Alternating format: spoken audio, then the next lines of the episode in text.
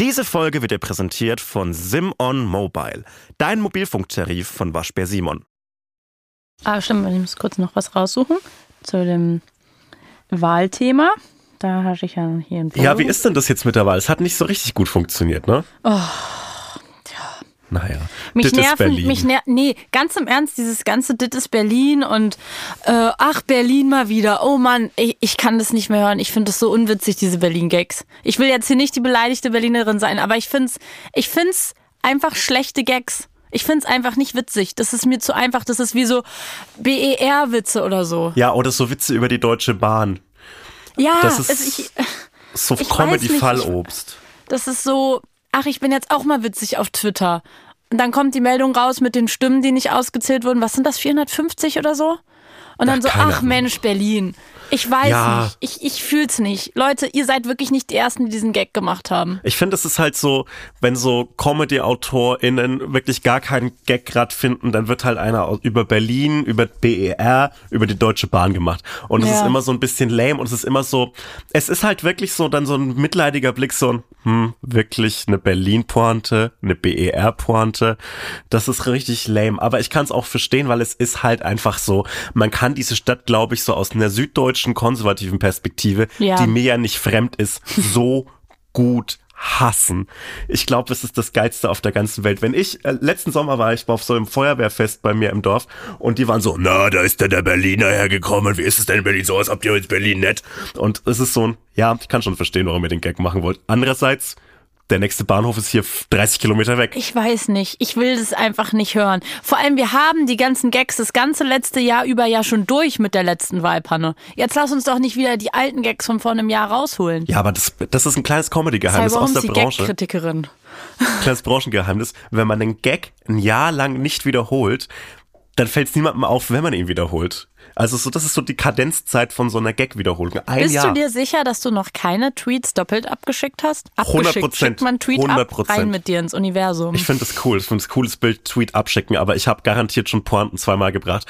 Allein das Themengebiet Inflation, ich verstehe einfach nicht, was das ist. Senkt die Preise einfach wieder. I don't care. Ich weiß nicht, wie das funktioniert. Senkt sie wieder. Ähm, den habe ich schon öfter gemacht. Und immer die gleichen sehr wütenden Antworten von deutlich schlaueren Menschen als mir bekommen. Das waren auch Gag-KritikerInnen dann. Naja, lieben Gruß. ich war das. ähm, ich habe eine Frage an dich. Du bist ja ein DJ. Ich war. Du warst ein DJ. Ja. Und zwar, stell dir vor, du hast in ferner Zukunft zwei Söhne. Ja. Welche Namen würdest du denen geben, damit sie auf keinen Fall DJs werden? Gottfried und Roland. Wie findest du den Namen Paul und Fritz? Ähm, Würde ich jetzt für meine Söhne vielleicht nicht wählen, aber ich habe nichts an alle Paul und Fritzen, die diese, die diesen Podcast hören. Ähm, danke, dass ihr einschaltet. Ich glaube jedenfalls, dass der Vater von den Kalkbrenners sich nicht gedacht hat, die zwei wären richtig krasse DJs, wenn ich sie Paul und Fritz nenne. Das muss so stressig sein. So Weihnachten bei den Kalkbrenners, darüber denke ich so oft nach, wenn du einfach zwei DJs in der Familie hast. Wie anstrengend muss das sein? Wer von denen ist eigentlich Ah. der Ältere? Das weiß ich nicht, das interessiert auch keine Sau. Paul, ich glaube, das ist so langweilig. Ist Zwei es so, DJs in der einer, Familie. Ah. Haben die gemeinsam angefangen und es ist eigentlich total lieb, weil ganz häufig ist es ja in Familien dann so, dass der große Bruder oder die große Schwester, wie auch immer, macht dann vielleicht eine Sache und die kleineren Geschwister finden das dann cool und eifern nach. Ist das sowas bei denen? Das könnte, Vielleicht? ich, ich wäre so sauer. Ich bin ja ein großer lieb. Bruder. Ich wäre richtig sauer auf meinen kleinen Bruder, wenn er mir so meine DJ-Karriere nachmacht. Oder deine Twitter-Karriere? Es muss, muss in jeder Familie El Hotzo Junior. es muss, es muss in jeder, jeder Familie muss es einen geben, der so ein bisschen künstlerischen Quatsch macht.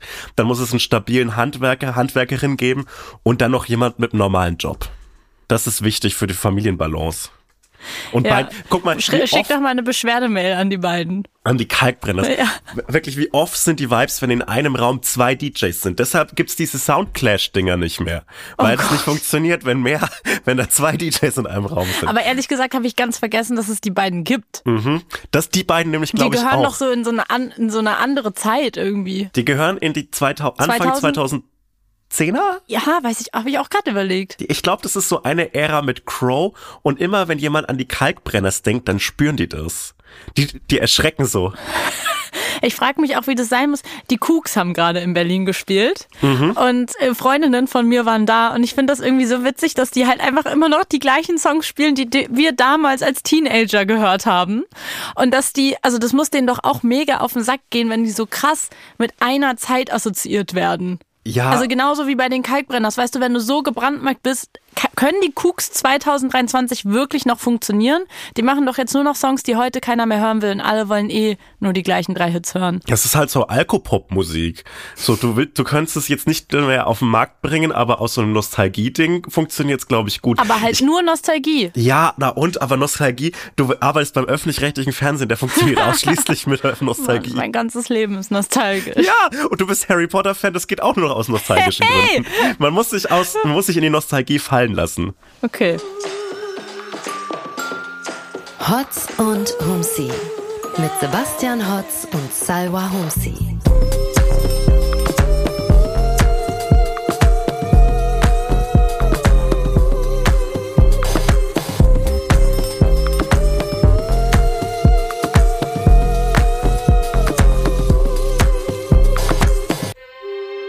Hallo, dem Sebastian Hotz hat unsere erste Remote-Folge letztens so gut gefallen, dass er heute behauptet, krank zu sein und deswegen wieder remote zugeschaltet ist. Ich, Cyber Humsi, bin gerade im Studio und schaue auf einen Bildschirm. Wie krank bist du wirklich? Gib's zu. Es tut mir wirklich leid, aber ich denke, so Corona hat mich ein bisschen sensi sens sensibilisiert auf so Infektionssachen. Und ich weiß nicht mehr, wie man sich verhält, wenn man einfach nur erkältet ist, weil vor Corona wäre ich jetzt sowas von zu dir gestiefelt. Ich hätte gerotzt, gehustet, geschneuft. Ich hätte so einen Haufen Taschentücher neben mir liegen, der so auch so unterschiedliche Farben hat. Und ähm, es wäre mir einfach egal gewesen. Aber jetzt weiß ich nicht mehr, was ich tun soll. Ja, wie ist es jetzt krank zu sein, ne? Weil es ist ja eigentlich, es wäre auch, wenn ich Corona hätte, egal, dass ich's hab. Aber es ist jetzt so ein, ich will dich nicht unbedingt anstecken, weil wir säßen dann zwei Stunden in diesem kleinen, mittelgut belüfteten Raum. Ah, ich weiß nicht. Aber vielleicht bist du jetzt auch jede Woche krank, weil du jetzt auch, weil es dir ein bisschen zu gut geht in deinem Büro zu Hause. Ey, ich bin so viel in diesem Büro. Ich bin so froh, dass ich, dass wir diesen fixen Termin haben, dass ich mal raus muss, dass ich so Ringbahn fahre, dass ich mir mal die Welt anschaue, dass ich mir vielleicht ein kleines Getränkchen holen kann davor und währenddessen, äh, das ist ganz schön. Deshalb schade, dass du hier wieder mit einem Vorwurf einsteigen musst, liebe Salva. Weil mir Ja. geht's eigentlich ganz gut. Ich mache das ja für dich, ich mache das für deine Gesundheit. Dankeschön, das ist ganz lieb. Ich hoffe einfach, nächste. Woche sind wir wieder im Studio vereint. Ich hoff's auch. Wie war die Woche für dich?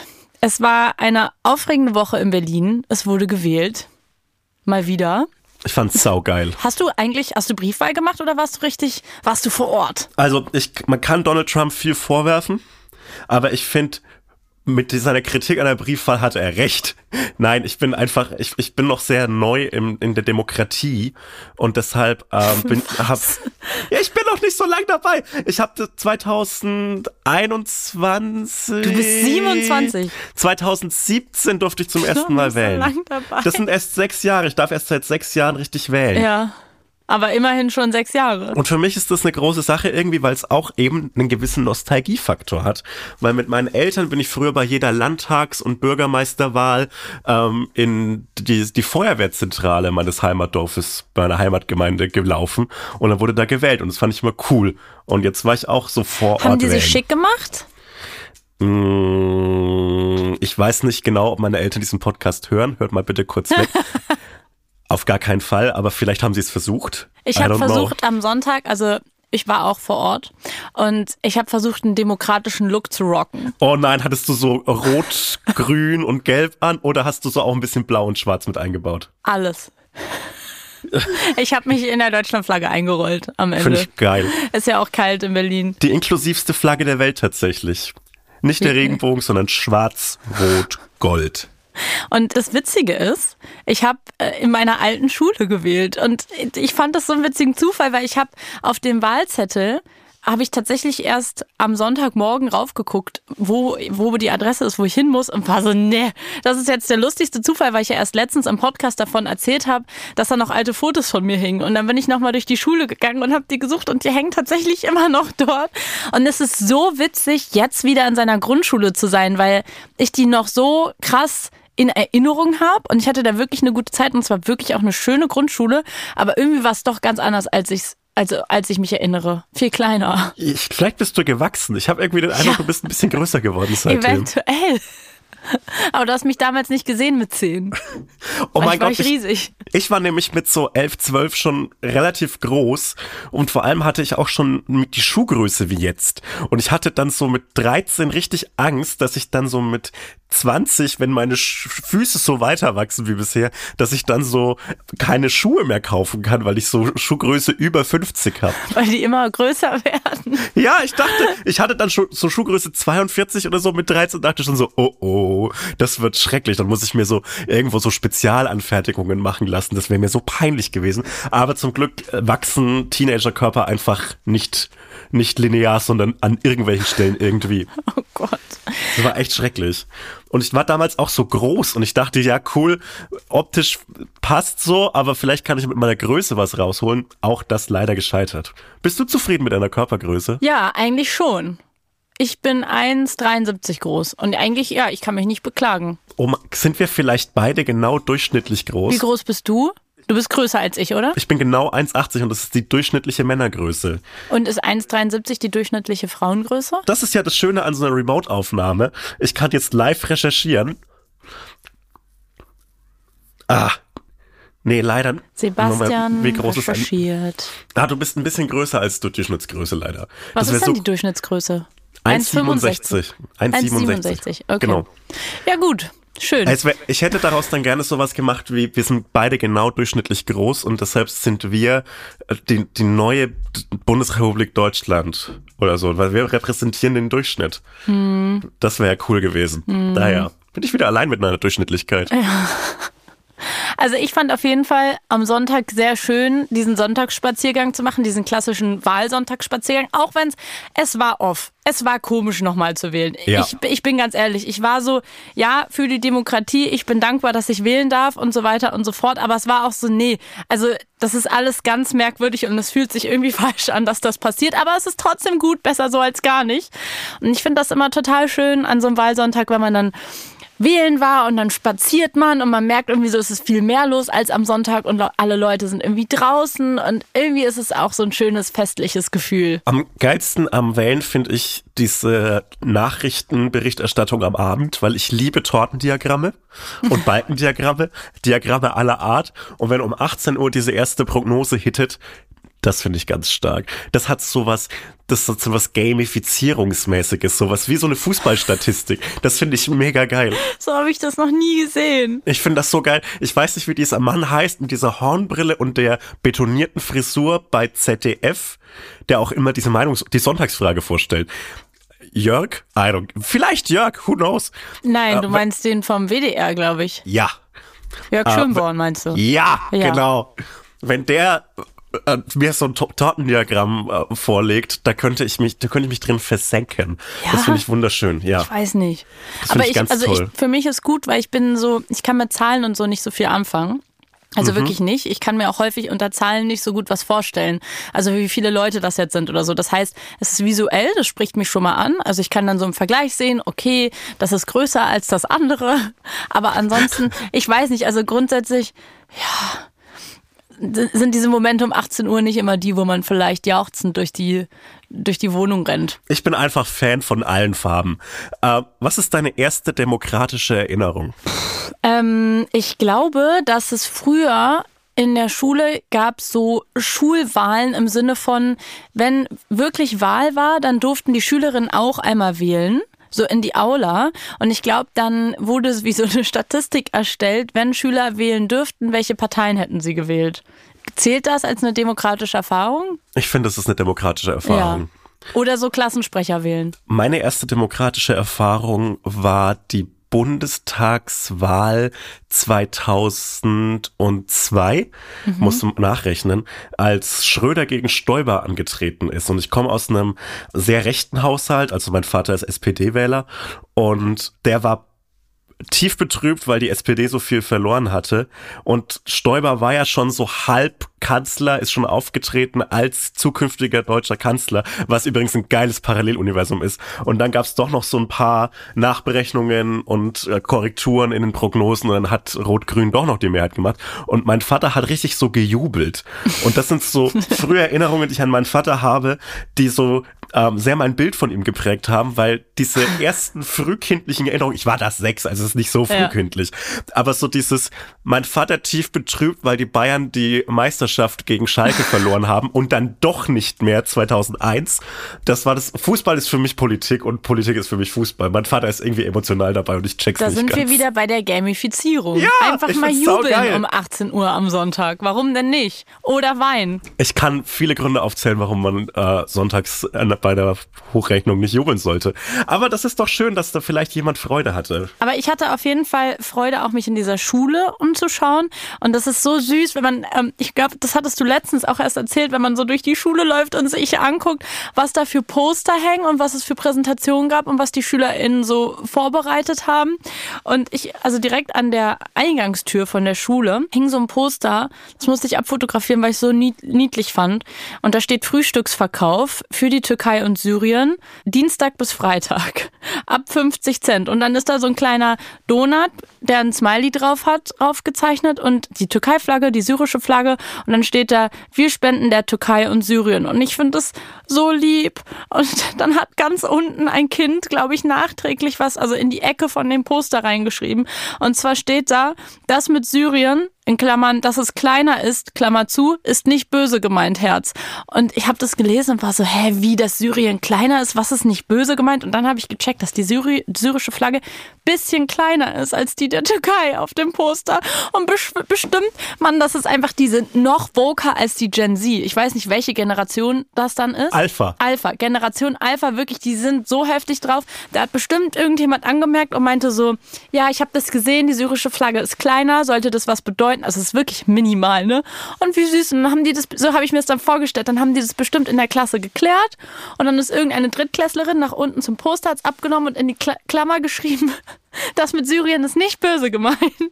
Und das finde ich so süß. Also sorry, selbst wenn so acht, wenn selbst so Achtjährige es hinbekommen, so rücksichtsvoll und ja. einfach lieb zu kommunizieren, ja. was ist dann das Scheißproblem überhaupt? Also, das ist ja kein Aufwand, es ist einfach nur niedlich und lieb gemeint. Und das, das macht mich richtig warm. Auch so dieser kindliche Versuch, mit dieser absurden Katastrophe zurechtzukommen ja. und sowas beizutragen, Oder? ist einfach nur süß und lieb. Und das macht, oh, schön. Das hat mich das auch richtig wirklich, schön. Ja, finde ich auch. Und es hat mich auch wirklich richtig beschäftigt an dem Sonntag, weil ich so dachte, so Mann, wie krass. Natürlich, also ich habe nicht mehr so viele so junge Menschen in meinem privaten Umfeld, aber klar, die Kinder bekommen das mit, also wenn sie betroffen sind mit ihren Familien eh, aber natürlich bekommen Kinder solche Krisen mit und das vergesse ich, glaube ich, manchmal, weil ich mir denke, naja, es sind ja Kinder und ich mich, glaube ich, auch in meiner Kindheit nicht mehr so krass erinnern kann an so verschiedenste Katastrophen oder politische Ereignisse, vor allem so klein, also die müssen ja wirklich klein gewesen sein. Und irgendwie finde ich diese Vorstellung so herzerwärmend, wie die dann in der Klasse sitzen und weiß ich nicht, vielleicht dann am Montag irgendwie drüber reden, dann fragt die Lehrerin, wie geht's euch? Und dann erzählt vielleicht irgendjemand davon, dass es die beschäftigt oder dass sie betroffen sind und dann sprechen die da in der Klasse so alle drüber, weißt du, so stelle ich mir das zumindest vor, wenn es eine coole Lehrerin ist, dann machen die so eine Gefühlerunde und dann sagen die, ja, vielleicht können wir spenden. Und dann machen die einfach in jeder Hofpause von Dienstag bis Freitag, schmieren die Brötchen und verkaufen die für 50 Cent und spenden dann am Ende so, keine Ahnung, 76 Euro. Und ich finde das so süß und lieb und ja. Hast du mal so einen Pausenverkauf mitgemacht? Also nicht, nicht nur für Spender, sonst gibt's ja auch sowas für die Klassenkasse und so. Genau, das haben wir auf jeden Fall gemacht, mhm. ja. Werbung. Ich habe einen neuen Supermarkt bei mir entdeckt. Also der ist nicht nur, also der ist literally gar nicht neu. Mhm. Ähm, aber ich war einfach noch nie da, ja. weil ich noch nicht die ganze Range von Supermärkten bei mir ausgekostet habe. Ja. Weil irgendwie einigt man sich ja dann immer so auf den ein, da gehe ich hin, der ist irgendwie auf meinem Weg zu Hause nach der Arbeit oder whatever. Und da gehe ich dann immer hin. Und dann irgendwie probiert man irgendwann keinen neuen mehr aus. Und ich war beim neuen und ich muss sagen, der ist besser als der alte, wo ich vorher war, weil viel größeres vegetarisches Angebot Weißt du, wie lang das vegetarische Angebot geht? Drei Regale. Drei Regale. Das ist richtig Aber nice. ist das so auch eine Strecke oder ist es so verteilt? Nein, nein, nein, das ist eine Strecke. Mm, das finde ich gut. Es ist eine Strecke und das ist so schön. Und ich stand da das erste Mal und ich konnte es nicht glauben. Es war, es war der Heaven on Earth für mich. Und Produkte, die ich da auch gesehen habe, waren Produkte von Iglo Green. Kannst du es für mich aussprechen? Du meinst die Produkte von Iglo Green Cuisine? Ja, genau. Die Produkte von Iglo Green Cuisine. Richtig. Ja, ich kenne es. Man, man isst so aus reiner Gewohnheit immer so ähnliche Gerichte und so gerade so im Alltag. So, du bist ja, Ja, auch eine, genau. Du bist ja jetzt auch eine Schafferin. Nicht jetzt auch, sondern du warst schon immer eine Schafferin. Jetzt auch. Ich hab's doch korrigiert. Ja, ja. Du bist eine Schafferin und manchmal sieht die Ernährung ein bisschen eintönig aus. Helfen kann dabei tatsächlich Iglo Green Cuisine, weil Iglo hat nämlich viele tolle Veggie-Produkte, die wir in der Tiefkühlabteilung finden können. Die Produkte sind schnell und einfach zuzubereiten und dabei trotzdem ziemlich lecker. Mit Iglo Green Cuisine gibt es also, würde ich sagen, immer was zu entdecken. Ja, und ich habe da jetzt einen Pick, mein absolutes Favorite-Produkt, was ich einfach genial finde, dass sie das auf den Markt gebracht haben. Zum Beispiel nämlich die veganen Dino-Nuggets. Das ist so toll, dass es das gibt. Vielen Dank dafür. Ich möchte mich hier einmal persönlich bedanken, weil ich gehe davon aus, dass die sich das auch einmal anhören, wenn wir für die hier Werbung machen. Deswegen danke. Mhm. Ich Danke. bin, ich bin ein Kämpfer für Essen in Stäbchen, Nugget und, ähm, und, und Stickform. Deshalb auch äh, vegane Gemüsestäbchen finde ich was Feines. Finde ich was Feines. aber auch einfach in Form von Dinos. Ja, ich finde es manchmal, manchmal muss man was Erwachsenes essen. Und es gibt auch diese vegetarischen, ich glaube, die heißen Blubsticks, finde ich, finde ich eine gute Sache. Mhm, Klar, Chicken Cheese Nuggets gibt's noch. Und Zucchini-Käsetaler. finde ich, finde ich auch ein heftiges Produkt. Ja. Wenn ihr also auf den sogenannten Iglo Green Cuisine Hype Train aufspringen wollt, dann probiert einfach mal die alten Gewohnheiten abzulegen und werdet zum Veggie Probiertier. Äh, alle weiteren Infos findet ihr wie immer in unseren Shownotes. Shownotes. Iglo Green Cuisine. Cuisine. Werbung Ende. Was gab's da? Weil ich habe da eine weitere kulturelle Grenze in Deutschland ausgemacht, die ich gerne äh, eruieren würde mit dir. Also ich habe ganz häufig zu sowas Couscous mitgebracht oder meine Mama hat Kuchen gemacht. Beides Gewinneressen für eine Pause, finde ich. Ja. Ähm, bei uns bestand Standard, der Standardpausenverkauf in der Schule aus zwei möglichen Gerichten, je zu einem Euro verkauft. Und zwar so einer Waffel frisch aus dem Waffeleisen, was ich absolut geil finde. Aber es wurde nie ausreichend Waffel produziert, um alle mit Waffeln zu versorgen. Und Pizzabrötchen. Kennst du das Konzept Pizzabrötchen? Ja, klar. Also doch, fuck. Ich bin der schlechteste Hä? Wissenschaftler aller Zeiten. Ja, Also Pizzabrötchen mit dieser widerlichen Masse aus Reibekäse, Salamistücken, Pi äh, Schinkenstücke und so weiter so oben Ach drauf so, geschmiert. so meinst du, selbst gemacht. Ja. Ähm, Wäre ich jetzt nicht drauf gekommen, aber macht Sinn für mich. Ah, du meinst so diese Lieferpizza ja, ich dachte, du meinst genau so aus dem Tiefkühlfach, Mhm. diese Dinger. Nee, ich meine die Brötchenhälften, klassische Schrippe halbiert und dann diese Oh nein. Käse, Schinken, Schmandmasse obendrauf. Weil das ist nämlich bös. Das ist was richtig Böses. Und das kann ich bisher nur aus dem süddeutschen Raum. Nee, das Ähm, habe ich auch nicht auf dem Schirm. Ein ganz feiner Snack. Also da muss man sich so ein bisschen für selbst hassen. Aber so ein Kinderkörper, das steckt das ja weg. Der kann auch mal drei, vier von den Dingern essen. Und das ist echt interessant. Also ich glaube, ich habe Teile meiner Laktoseintoleranz auf jeden Fall von diesen ähm, fetttriefenden Pizzabrötchen. Und ich bereue es nur ein kleines bisschen. Die, meine auch- Laktose, ja. meine Laktoseintoleranz die, ja, sorry. meine Laktoseintoleranz hat mich mal 15.000 Euro gekostet. Du hast so eine richtige diagnostizierte Laktoseintoleranz. Also nicht so, wie wir sie alle so ein bisschen haben. Ich habe so eine richtige diagnostizierte, aber ich weiß nicht genau, wie safe das ist, weil manchmal kann ich so einen Joghurt essen und mir geht's blenden danach und manchmal trinke ich einen Schluck Milch und ich muss einen Tag lang zwei Meter Laufdistanz zu der nächsten Toilette haben. Aber ich habe mich mal zu so einem Medikamentending, Medikamenten-Asthma-Test angemeldet und das wäre mit 15.000 Euro Entlohnung belohnt gewesen. Das ist so ein Schmerzensgeldding, das musst du, glaube ich, auch nicht versteuern. Ähm, und ja, dann habe ich zum Schluss, als sie schon Warte, gesagt haben, warum wolltest du das machen? Für Geld. ja, na klar, für Ja, Geld. ja, ja, ja, okay, okay. Dann war ich so fast schon, ich habe schon fast unterschrieben gehabt, dass ich das mache, weil ich mir gedacht habe, Worst Case, mein Asthma wird besser. Best Case, ich krieg 15.000 Euro. Ja, dann habe ich da fast schon unterschrieben gehabt und dann fragt sie noch so die Ärztin, die mich da betreut hat bei der Aufnahme, ähm, aber eine Laktoseintoleranz haben sie nicht. Und habe ich gesagt, ach, so ein bisschen, so wie wir alle. Also manchmal geht's mir halt schlecht, wenn ich Milch esse oder so. Und dann hat sie gesagt, ja, dann können wir sie leider nicht nehmen. Es hat mir 15.000 Oh. Euro gekostet. Das war wäre fantastisch gewesen. Ja? Ich bin ja ein großer Fan von dieser Butterfly Theory, dass so winzige Ereignisse, winzige Entscheidungen den ganzen Verlauf der Menschheit Gesundheit äh, verändern. Und ich glaube, wenn ich damals in diesen Medikamententest für die Asthma-Studie in Hannover gekommen wäre, dann würden wir diesen Podcast nicht machen, weil ich nämlich nie den Drang gehabt hätte, mit Schreiben Geld zu verdienen, weil ich ja 15.000 Euro gehabt hätte. Hast du den Film Everything Everywhere All at Once oder At Once geguckt? Ja. Ich habe den lustigerweise diese Woche im Kino geguckt und das ist ja genau eigentlich diese Idee zu sagen, was für Lebenswege hätte man gehen können und was, was wäre passiert? Wenn du eine Entscheidung anders getroffen hättest in deinem Leben, wärst du vielleicht Popstar geworden, vielleicht wärst du irgendwie äh, Wrestler geworden oder vielleicht wärst du nie Twitterer geworden. Was ist für dich das nicht. wahrscheinlichste Paralleluniversum? Also was bei mir am wahrscheinlichsten passiert wäre, ich glaube, Mhm. das also würde ich jetzt einfach behaupten, dass ich das jetzt lebe, weil das Okay. einfach so Sinn macht. Also ich, ich mache einfach genau das, was zu mir passt Mhm. und irgendwie wäre es immer in so eine Richtung gegangen wie jetzt. Ähm. Aber was glaubst du, wäre das Wahrscheinlichste für dich gewesen? Also als Kind war das höchste meiner Träume äh, tatsächlich so Lokaljournalismus oder so. Und deshalb kann ich auch einigermaßen druckfrei arbeiten in allem, was ich mache, weil Worst Case würde mich vielleicht der fränkische Tag immer noch nehmen. Und ich denke mir, solange das das Schlimmste ist, was mir passieren kann, dass ich dann halt so als Lokalreporter Ey, für den Fränk geil. Ja, solange das das Schlimmste ist, Ja. dass ich dann für, für den fränkischen Tag als Lokalreporter in die Feuerwehrhauptversammlung in tiefem Höchstadt oder so betreue, finde ich das absolut fair. Also wo wir wieder bei lokalen Themen sind, würde ich gerne zu den Comebacks der Woche zurückkommen. Erstens CDU haben wir abgehakt, CDU in Berlin. Zweitens Toll. Rihanna. Die Super Bowl Halftime Show.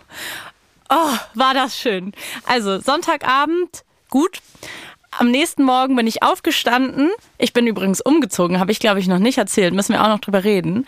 Äh, in meiner neuen Wohnung, was eh aufregend und mega weird ist. Und bin ganz, ganz aufgeregt, äh, bin aufgestanden und wirklich straight auf die Couch. Und ich Geil. habe auch ganz im Ernst, ich habe mir gegönnt, weil ich hatte ein anstrengendes, hartes Wochenende Ja. wegen Umzug. Mein ganzer Körper hat mir weh getan. Ich habe meine Bettdecke mit auf die Couch genommen, mir einen kleinen Kaffee gemacht und ein Müsli und habe mir die Super Bowl Halftime Show reingezogen. Und ich bin wirklich schon seit Ewigkeiten so, so, so hyped da drauf. Und rate mal, nach wie vielen Minuten ich geheult habe. Eine Minute dreißig. Ja, on point. Ja. und das war so schön. Ich war einfach, und weißt du, warum ich geheult habe? Weil ich war einfach so glücklich, dass Rihanna zurück ist. Ich war einfach so, wie schön. Sie ist es. Sie kann's noch. Sie hat's noch drauf. Da ist sie. Aber mit was für einer Lässigkeit auch. Weil ich finde, jede Super Bowl Half Halftime Show, und ich habe viele gesehen, ich verstehe nichts von Football, ich habe immer nur die Halftime Shows am nächsten Tag gesehen, die wirken immer so Die bemüht. war auch übrigens mehr geschaut als das Spiel selbst. ja, natürlich. Was ich einfach sorry, witzig finde. Sorry, aber um Football zu verstehen, musst du so ein halbes Regelwerk auswendig lernen. Um Rihanna zu verstehen, musst du einfach ein Herz haben. Stimmt auch wieder. Ja, und alle Halftime-Shows sind immer so bemüht. Also komplett verständlich, weil es ist die wahrscheinlich Ja. die größte Bühne, auf der du spielen kannst. Und natürlich gibst du dir dann Mühe und bist so ein bisschen verkrampft. Aber Rihanna war so entspannt. Oh ja, ich weiß nicht. Also ehrlich gesagt finde ich die meisten irgendwie peinlich. Ich glaube, wenn das jetzt keine Fake News ist, die ich gelesen habe, die meistgeschaute war die von Katy Perry. Katy Perry check ich gar nicht als Phänomen komplett, diese ganze Frau. Ich check die nicht. Die macht ja auch gerade so ganz, ganz schlimme Werbung für einen großen Essenslieferdienst. Ich mir auch denke, why hast du dich für so einen Trash einkaufen lassen? Sorry.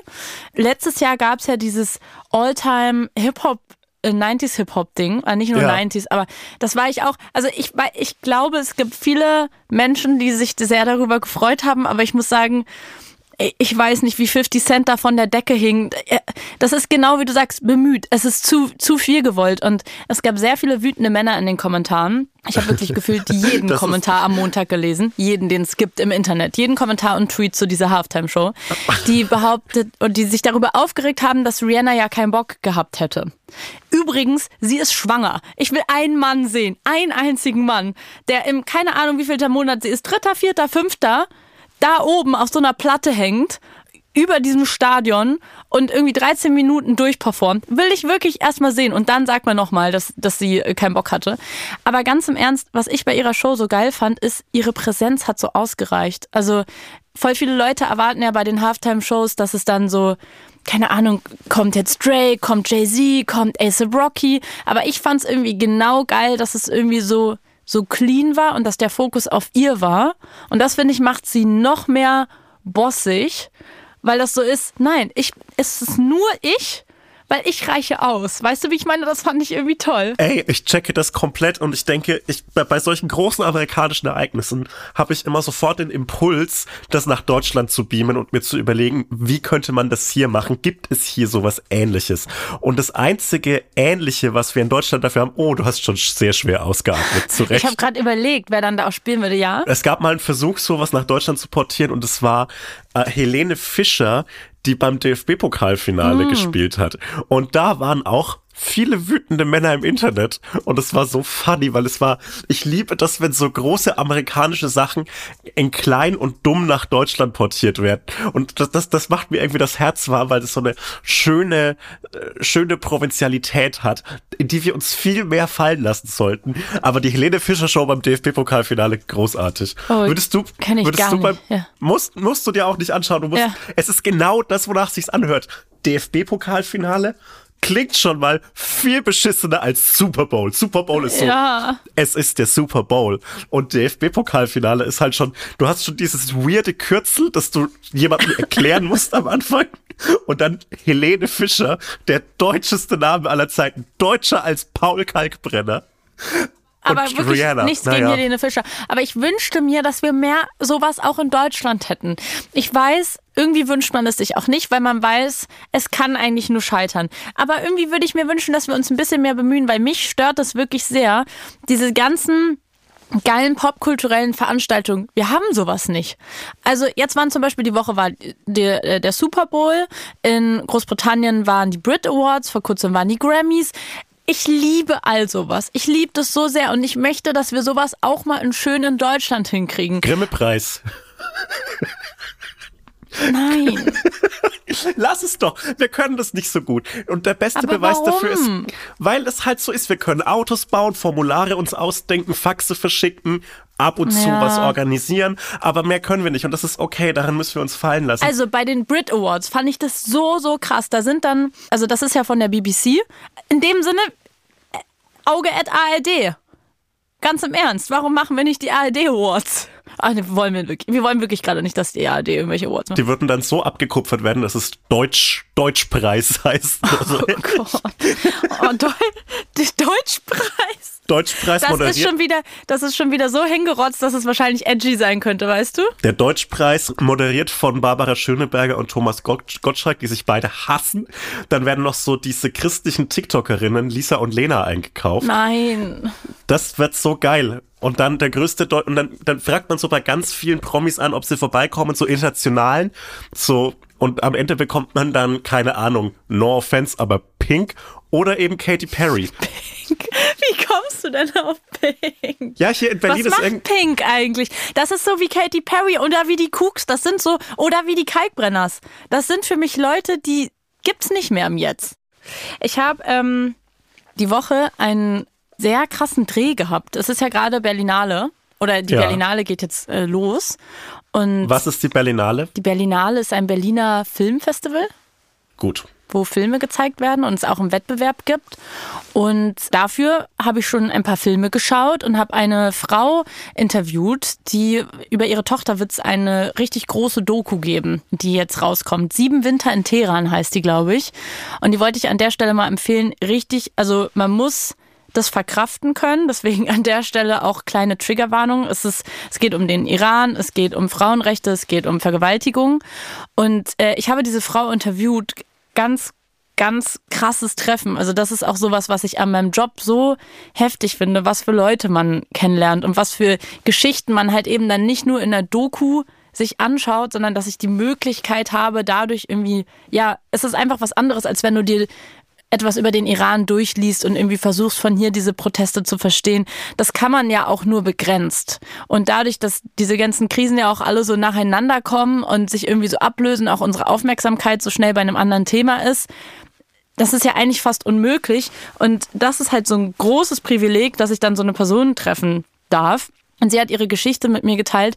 Ihre Tochter war sieben Jahre im Knast im Iran und wurde dann erhängt. Und die Geschichte dahinter ist, dass sie mit 19 eigentlich, sie hat glaube ich studiert, aber wollte auch so, ja, sowas wie Einrichterin werden, nicht Interior Designerin, aber sie wollte so Wohnungen einrichten für andere Leute oder nee, die Büros und so. Und äh, dann hat sie eine Jobanfrage bekommen von einem jungen Arzt, der gesagt hat, ich möchte mir irgendwie eine neue Praxis einrichten, äh, möchtest du das für mich machen? Und sie hat sich halt total gefreut. Wie gesagt, war 19 und hat sich mit ihm verabredet und ist mit ihm in diese Wohnung, die vermeintlich eine Praxis werden sollte. Und turns out, er wollte sie vergewaltigen und sie hat sich gewehrt und hat ihn erstochen. Also er hat ihn tatsächlich umgebracht aus Notwehr, weil die Tür verschlossen war und sie in diesem Moment aus Panik keine andere Wahl gesehen hat, wie sie aus dieser Situation rauskommt. Und ein paar Tage später wurde sie dann von der Polizei abgeholt und kam in den Knast. Und ihre Familie wusste überhaupt nicht, was abgeht, was los ist, weil sie das auch verheimlicht hat. Und dann saß sie tatsächlich sieben Jahre und ist aus dem Gefängnis heraus so eine Art ja, Frauenrechtlerin, Freiheitskämpferin im Iran geworden. So ein bisschen wie bei Mascha Amini, die ein großes Vorbild für ganz viele andere Frauen geworden ist, die auch zu Unrecht im Gefängnis sitzen und hat sich voll eingesetzt für den Kampf, dass wir auch so auf juristischer Ebene einen anderen Umgang mit Vergewaltigung finden. Und sie wurde aber erhängt. Also sie hat es nicht geschafft, weil dieser Typ durch Zufall ein ganz, ganz hohes Tier, ein Geheimdienstler im Iran war, ein wichtiger Mann. Und deswegen hatte sie eigentlich keine Chance, gegen ihn wirklich mit ehrlichen Argumenten und mit der Sachlage zu gewinnen. Und ganz, ganz viele Dinge, die passiert sind, wurden auch vertuscht und so. Und das ist so, so krass. Und ihre Mutter habe ich getroffen diese Woche. Und sie hat mir diese Geschichte nochmal erzählt. Und ich weiß es irgendwie, also ist natürlich jetzt ist ein krasses Thema und so, aber ich wollte das mal erzählen, weil mir in diesem, bei diesem Gespräch nochmal und auch dieser, die Reportage kann ich wirklich das, die Doku sehr empfehlen. Ich konnte das das erste Mal so, so irgendwie halbwegs na nachfühlen oder mir vorstellen, wie diese Situation im Iran ist. Und ich merke, dass es einem häufig im Alltag halt sehr, sehr schwer fällt, sich da so reinzudenken. Und ja, das war heftig. Ich finde das so absurd gut, dass du diese Arbeit machst. Das ringt mir richtig viel Respekt vor dir und allen beteiligten Menschen ab. Und es lässt mich so dieses Berufsfeld Journalismus, das so manchmal so ein bisschen verlacht ist und so in seiner ganzen Breite begreifen. Weil wenn jemand Journalist in seiner Twitter-Bio stehen hat, dann kann das entweder heißen, dass er eben diese absurd krasse Arbeit macht und so die Einzelschicksale und ganz gesamt Gegenteil von Einzelschicksal äh, von ganzen von ganzen Ländern sichtbar macht und unglaublich wichtige Aufklärungsarbeit macht, so wie du es auch oft machst. Oder dass er halt manchmal fiese Dinge über das neue Crow-Album in der Zeit schreibt. Und das ist alles in dem Wort Journalismus drinnen. Und das finde ich ganz mystisch. Das finde ich so breit gefächert. Ja, ich, ich weiß, dass in keinem Paralleluniversum ich diesen Job hätte machen können. Ja, also ich will mich jetzt selbst nicht auf so ein Podest stellen, das ist mir irgendwie unangenehm, weil ich bin in dem Moment nur die Person, die das Gespräch führt und ehrlich, ehrliche Fragen stellt und wirklich einfach versucht, äh, wie zu verstehen, was da mhm. passiert ist. Und ich bin nicht die Person, die das durchleben musste und die ihr Leben mit so einer Doku riskiert, weil das vielleicht auch irgendwie nochmal wichtig zu erzählen, das ist einem manchmal gar nicht so bewusst, dass so eine Doku überhaupt rauskommt, ist ja unfassbar wichtig, genau damit wir uns das überhaupt irgendwie vorstellen können, wie die Situation im Iran ist. Aber es ist nicht so einfach, dass diese Daten rauskommen, weil diese, also was ich vergessen habe zu erzählen, ist, dass die Familie diesen ganzen Prozess über die sieben Jahre immer mal wieder mitgefilmt hat. Und es gibt tatsächlich eine Aufnahme, also eine Handyaufnahme auch von dem Moment, wo die Mutter erfahren hat, okay, weil sie haben bis zum Schluss gehofft, dass sie es vielleicht doch noch rausschafft. Es ist tatsächlich so, dass die andere Familie, also die, deren Sohn quasi umgebracht wurde von der Tochter, die waren in der Position, die hätten auch sagen können, wir vergeben ihr. Und dann wäre sie rausgekommen aus dem Gefängnis und dann hätte sie nicht sterben müssen. Und deswegen haben sie bis zum Ende irgendwie in das Gute in diesen Menschen gehofft und gehofft, dass sie vielleicht sagen so, es geht hier nicht irgendwie Auge um Auge, Zahn um Zahn, so und äh, es ist Blood Revenge, weil so funktioniert quasi die Justiz dort. Und es gibt eine Auf eine Aufnahme, eine Videoaufnahme von dem Moment, wo die Mutter erfährt, nein, sie haben sich dafür entschieden und es ist jetzt gerade passiert. Und das ist so, so, so, so krass. Und diese ganzen Videoaufnahmen, also auch wo man teilweise halt die Gefängnisse von außen sieht, das ist ja auch das eine Gefängnis, wo vor ein paar Monaten diese Schießerei war und sowas rumging. Alleine solche äh, öffentlichen Gebäude abzufilmen äh, im Iran kann dich ins, wiederum ins Gefängnis bringen. Und dass die sich das jetzt auf sich nehmen, der Mann von der Frau, deren Tochter erhängt wurde, äh, ist auch übrigens immer noch im Iran. Das ist so ein bisschen wie so eine Kaution für den Staat, weil sie, ist, sie lebt mittlerweile in Deutschland, ihre Töchter leben auch in Deutschland, aber den Mann lassen sie nicht raus und geben ihm keinen Pass. Das heißt, er kann nicht ausreisen. So nach dem Motto, ihr könnt raus, aber wenn ihr Scheiße baut, wir haben immer noch einen von euch hier. Und das ist wirklich so, das ist risky, also das ist mutig, weißt du, was ich meine? Und dann sitzt man da so als kleine Maus mit denen auf der Couch und denkt sich so, also das war nochmal so ein Moment diese Woche, wo ich so dachte so, boah, wir regen uns irgendwie darüber auf, dass so ein paar Wahlzettel nicht ausgezählt wurden. Weißt du?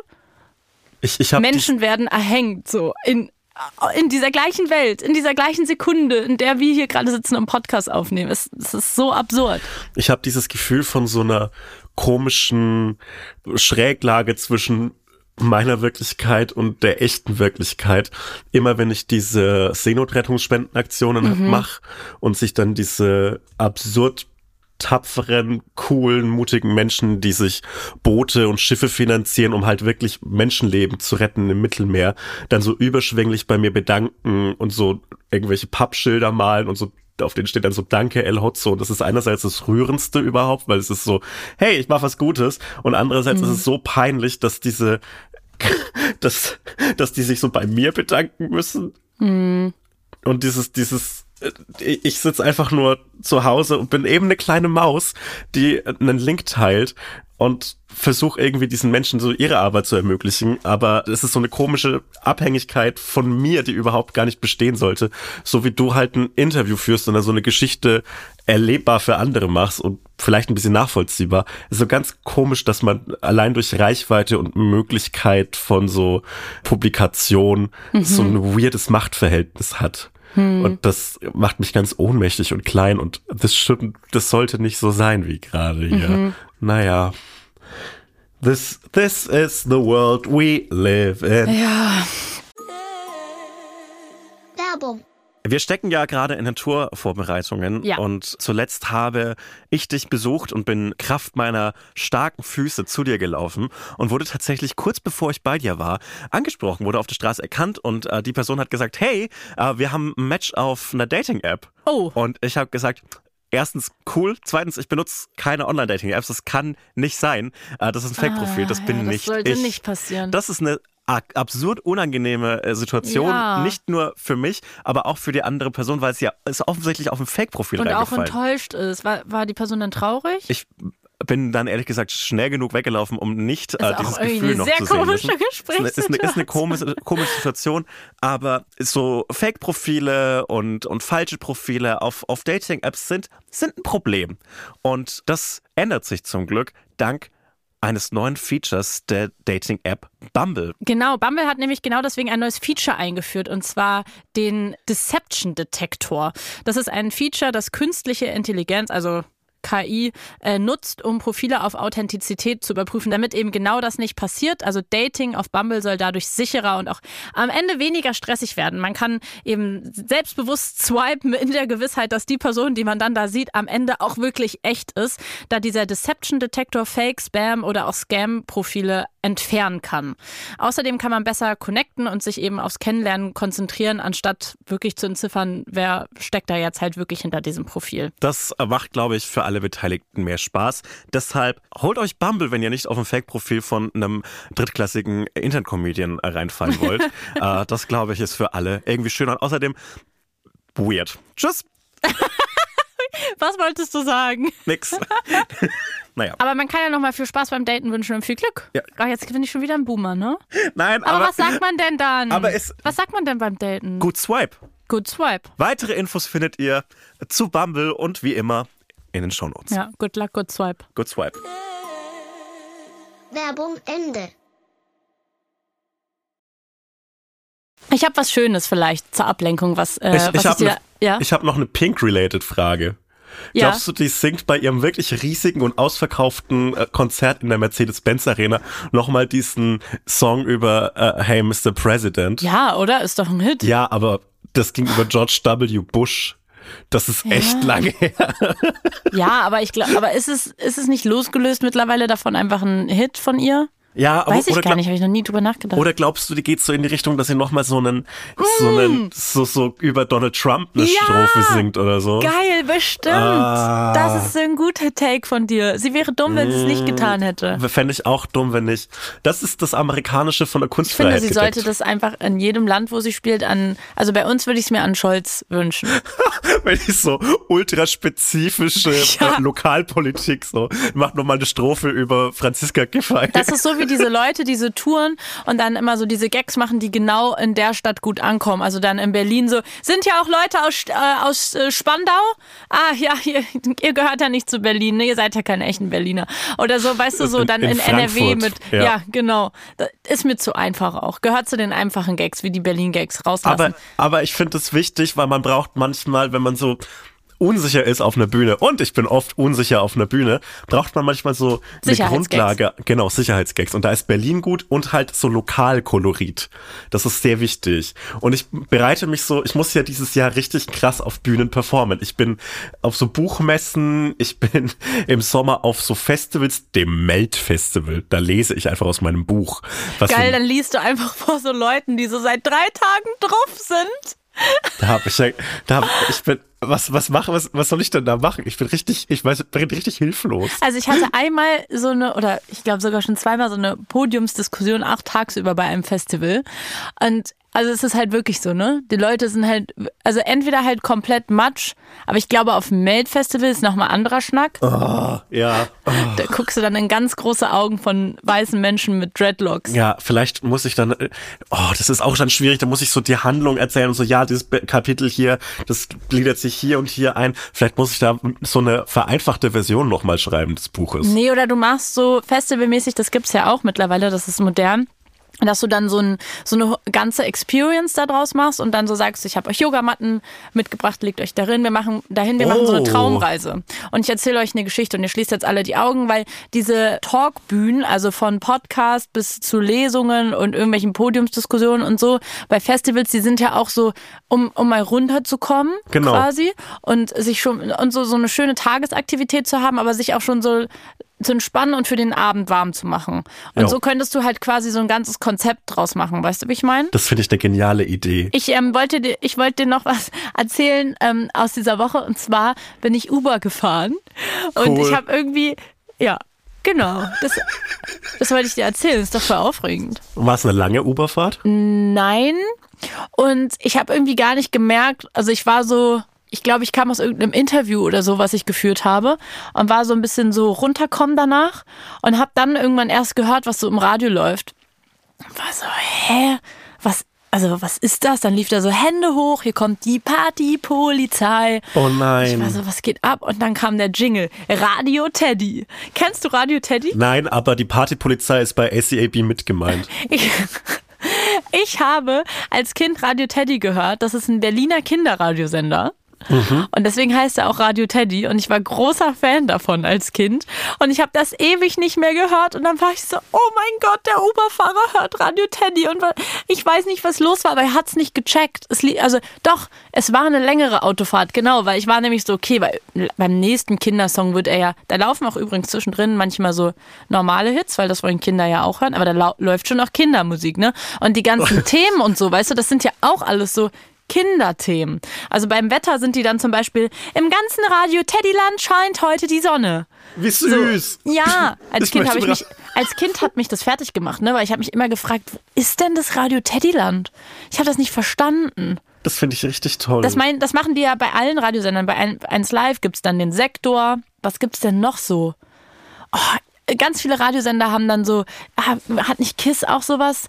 Ähm, oh Mann, ich komme gerade nicht drauf. Aber auf jeden Fall sagen die das dann so für sich. Und ich war immer so, wo soll denn das Radio Teddyland sein, weil ich will da gerne hin. Und auf jeden Fall war das so eine süße Radiofahrt, weil ich war die ganze Zeit so, oh Mann, der Uberfahrer checkt nicht, dass er Radio Teddy hört. Und irgendwie ist es jetzt lieb, weil jetzt wirkt so, als würde er einfach auf chillig Radio Teddy hören. Und ich fand es einfach, ich habe mich die ganze Fahrt gefreut. Das ist richtig niedlich. Kommt da auch das, der Affirmation-Song von Snoop Dogg? Ähm.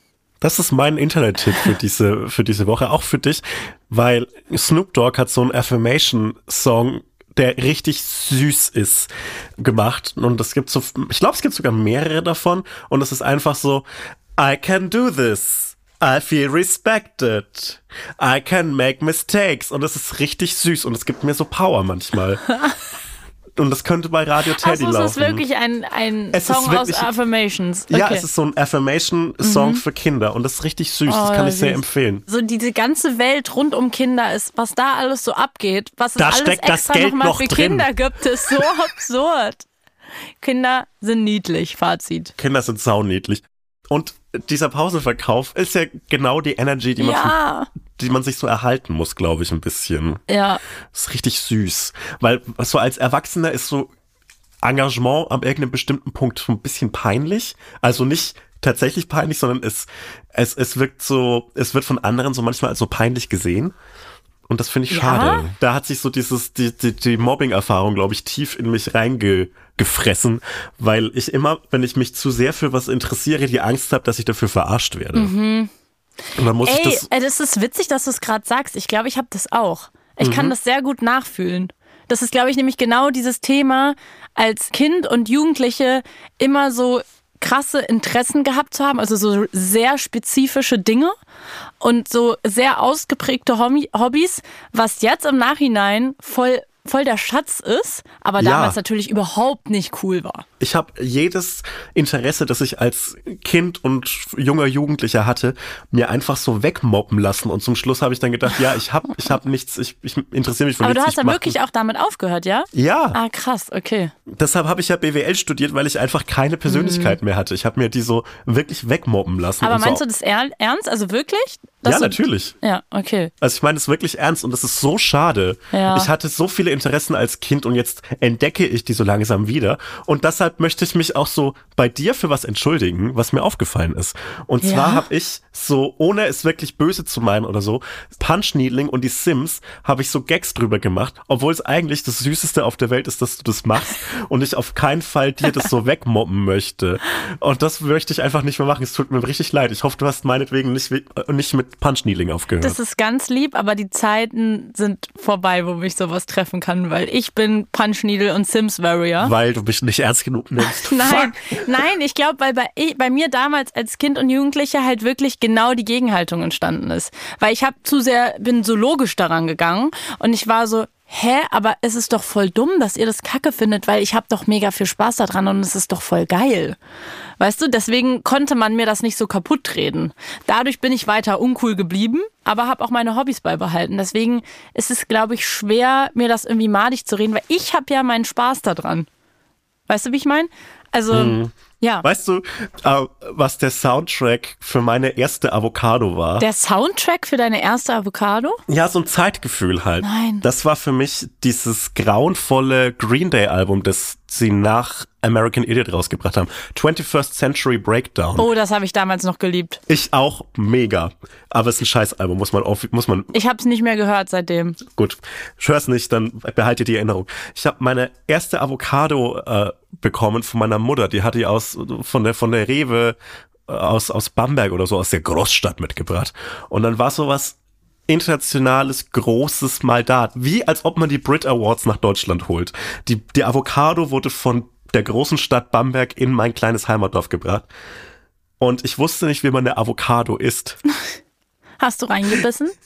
Also, ich habe wie einen Apfel da reingebissen, was nicht das Schlimmste Nein. an der ganzen Sache ist. Hast du nicht. Doch, natürlich. Und, das Schlimmste an der Sache ist, ich wusste nicht, dass sie so weich werden kann. Hey, warte, wann war das nochmal? 2011, würde ich sagen. Hä, da haben wir schon Avocados zu Hause immer beim Frühstück gegessen. Ja, deshalb bist du Warum von aus hast du der Stadt. 2011 in eine Avocado gebissen? Ja, woher soll ich denn wissen? Ich bin ein einfacher Mann vom Dorf. Okay. Woher soll ich denn besser wissen? Hey, nee, ich judge dich nicht. Ich bin, ich bin offen norm- für alles. Ich bin ein normaler, unschuldiger Mann. Und ich habe dann da reingebissen und ich habe mir gedacht, hm, ganz schön overhyped, die, die Sache hier. Es hat echt scheiße Oh, ich habe letztens einen TikTok gesehen, so eine TikTokerin, die mir sehr leid tut, weil sie immer total zerrissen wird. Internetmobbing gibt's nämlich auch auf dieser Plattform. Und äh, sie hat irgendwie so ein Video gepostet, wo sie auch in die Avocado gebissen hat, aber sie hat die Schale abgemacht, also ein bisschen wie wenn man so ein Ei so von oben auslöffelt. Und Köstlich. dann hat sie sich das immer oben nachgewürzt und dann so abgebissen. Da erinnert mich das gerade dran. Da war ich auch Oh. Ey. so interesting. Das ist doch der vegane Eiersatz schlechthin. Jemand muss so kleine Avocados züchten, die man in so einen Eierbecher machen kann. Und bei der Avocado kann man ja auch überlegen, wie weich man sie haben möchte. Ja. Ich weiß nicht, ich habe gerade eine schwierige Zeit mit Avocados, muss ich ehrlich sagen. Ich weiß, dass es auch grundsätzlich nicht das Beste ist, das Avocado-Game zu unterstützen. Aber ich wurde gezwungenerweise rausgedrängt, weil ich alle letzten Avocados, die ich in dem letzten Jahr geholt habe, egal welche das waren, die hatten immer diese Fäden da drin. Kennst du das, wenn die Avocados die Fäden haben? Und du machst die auf und also erstmal gibt's welche, die schmecken nach gar nichts, egal wie lange du die hast reifen lassen. Und du machst die auf und dann haben die diese kleinen, ja, einfach so Fäden halt drin. das finde ich furchtbar. Wie so Fischgräten oder so. Und dann, egal wie geil du die versuchst irgendwie zu würzen und zu zerstampfen oder in Scheiben zu schneiden, du hast diese Fäden und irgendwie manchmal bei Essen kann mich das von einer Sekunde auf die andere so richtig, kann ich das nicht essen, wenn mich irgendwas daran stört. Manchmal, wenn ich ein Ei esse und zu sehr drüber nachdenke, was ich da gerade mache, kann ich es auch nicht mehr essen. Und dann denke ich mir, wahrscheinlich ist es ein Zeichen dafür, dass wir keine Eier essen sollten. Guess what? Aber so einfach ist es halt auch nicht. Wenn Gott nicht gewollt hätte, dass ich sau viele Eier esse, dann hätte er mir einen extrem hohen Cholesterinspiegel gegeben, which he did. Ähm, ähm, was mich an Avocados stört, ist, dass es vom Anpflanzen der Pflanze bis zum ersten Ernte ungefähr zehn Jahre dauert bei den Wow. allermeisten Avocadosorten. Das heißt, dieser Avocado-Hype, den eben die 2010er Jahre ausgemacht haben für mich, Ja. wurde vorher geplant. Da hat 2000 hat irgendjemand sa- als, Sch- Vorgearbeitet. 2000 als Schumi das erste, das dritte Mal Weltmeister geworden ist, saß jemand rum und hat sich gedacht, weißt du, was die Leute in Deutschland 2012 lieben werden? Avocados. Das ist wie die Leute, die seit Jahren darauf geiern, dass endlich Gras legalisiert wird und schon, glaube ich, ihre Online-Shops schon fertig haben, Ja. das online zu stellen. Aber die warten darauf, bis endlich der Schalter umgelegt wird. Jetzt ist es legal. Ich schwöre dir, da werden aus dem Nichts ganz viele kleine, moderne, mit so LED-Lampen, Online-Shops und was weiß ich wo. Das, das, das wird kommen. Ich glaube, Deutschland wird in dem Moment der Graslegalisierung in eine neue Dimension des Cringe äh, äh, stoßen. Das wird dass sich wirklich so ein Tor öffnen. Das wird so peinlich. Ich bin mal gespannt, in welchem Maße und ob es überhaupt legalisiert wird. Aber allein die Möglichkeiten, die dann Rapper haben werden, neue Produkte auf den Markt zu werfen, das wird so toll. Ja, das machen die ja jetzt schon Oh, mit CBD. ja. Ich glaube gar nicht, dass es viel. Kinder ich glaube, ich glaube, es wird richtig schlimm und ich glaube, dass so wirklich jeder Kauft in den ersten Box paar Jahren. mit dem. Ah. Weiß ich nicht. Mach du mal als Gagschreiber einen guten ähm, Kusch-Gag mit einem Rapper oder Rapperin-Namen. Kushido. Jo. Kapital Gras. Oder, oder Kerstin Ott würde auch sehr gut funktionieren. Kerstin Okay. Ott, finde ich toll. Shoutout Kerstin Ott, die macht ihr Ding. Deutsche Pink vielleicht. On point, schon wieder. Richtig gut. Ich wollte an der Stelle nochmal einen kleinen Doku-Tipp äh, reingeben. Ich hatte vorhin ja noch einen, aber hey, es kann nicht genug gute Doku-Tipps geben. Und zwar hat mein sehr geschätzter Freund und Kollege Vassili Golot eine fantastische ähm, Doku gemacht. Er ist äh, in der für die ARD gerade Korrespondent in der Ukraine und berichtet von dort aus und macht deswegen sehr, sehr wichtige Arbeit, damit wir nachvollziehen und sehen können, was dort passiert. Und er hat darüber jetzt einen Film gemacht, eine 45-minütige Doku, die ihr in der ARD-Mediathek findet und die heißt Ukraine, Krieg im Leben. Schaut euch das an. Wir hatten ja, glaube ich, in einer der letzten Folgen schon mal drüber geredet, dass Diskurse oder ja eigentlich auch diese Woche, dass wir uns so schnell davon abnabeln und irgendwie gar nicht mehr fühlen, was eigentlich passiert. Wir reden über Panzer, aber wir vergessen, dass da Menschenleben sind, die da dranhängen. Und ich glaube, diese Doku kann echt voll helfen, weil man sieht Gesichter und Geschichten, um irgendwie zu verstehen, was dort passiert und um mal wieder was zu spüren. Das äh, kann, glaube ich, zwischendrin mal nicht schaden. Deswegen, äh, den Tipp wollte ich am Ende noch mal geben. Und von mir die Tipps, ähm, denkt ab und zu an die Kalkbrenners, damit die so zusammenschrecken und nicht wissen, was passiert. Und ähm, Erforscht mal eure Pizzabrötchen-Historie. Gibt es die Form des Pizzabrötchens, die ich beschrieben habe, die mit dieser widerlichen Masse, die da drauf gestrichen wird und dann so überbacken? Gibt es die bei euch, ja oder nein? Und dann mache ich daraus vielleicht wieder nichts wie mit allen euren Daten über die Dönerbox. Das war doch herrlich. Tschüss, Leute. Und bewertet, folgt, teilt. Macht ähm, das spielt es den Podcast saulaut ab in euren tiefer gelegten Autos. I don't know. Hä, in der Wohnung, so dass eure Nachbarn richtig genervt sind und dann nee, kommen sie runter, um sich zu beschweren und dann macht ihr so ein ähm, Public Listening. Nee, es bringt uns ja nichts, das sind ja keine zusätzlichen Streams. Ja, und dann sagt denen aber, die sollen das nochmal parallel auf ihrem Handy anklicken, bitte. Genau.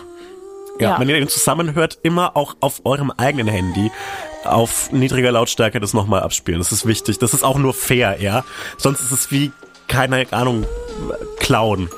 Und deshalb cool. Tschüss. Tschüss, liebe Grüße.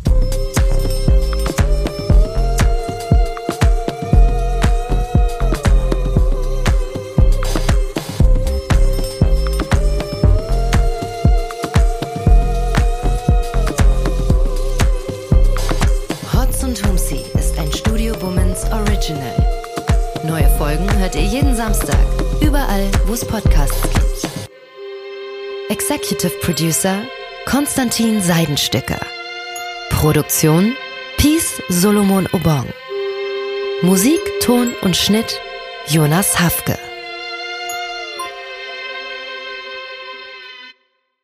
Diese Folge wurde dir präsentiert von Simon Mobile, dein Mobilfunktarif von Waschbär Simon.